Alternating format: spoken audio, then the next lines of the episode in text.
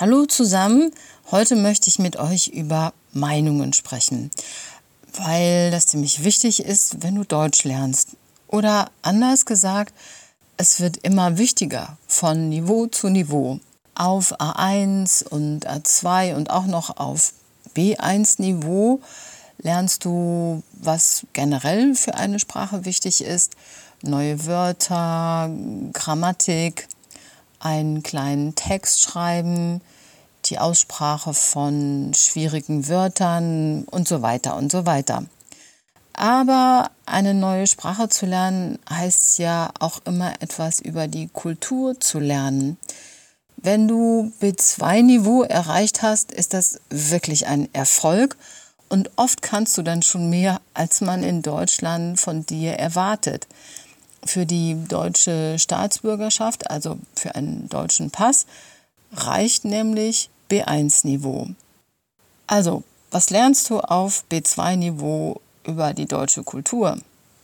Eine sehr nette und sehr kluge Studentin aus Japan hat das so formuliert, auf B2-Niveau sollst du immer deine Meinung sagen. Das finde ich anstrengend. Auf Japanisch muss ich das auch nicht.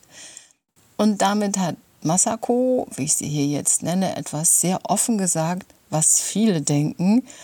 Also, eine ganz wichtige Lektion. Du sollst, nein, du musst immer eine Meinung haben. Dazu äh, fällt mir noch eine andere Geschichte ein. In einem Seminar ähm, gab es die Aufgabe in einem Buch, in einem Lehrbuch, wie wäre es, wenn du dort arbeitest, wo andere Urlaub machen? Ein indischer Student hat mich dann mit großen Augen angeschaut und mich gefragt, warum soll ich darüber sprechen? Ich arbeite nicht dort, wo andere Urlaub machen. Das interessiert mich nicht. Ich bin Softwareentwickler. Die ganze Gruppe hat damals sehr gelacht und ich auch.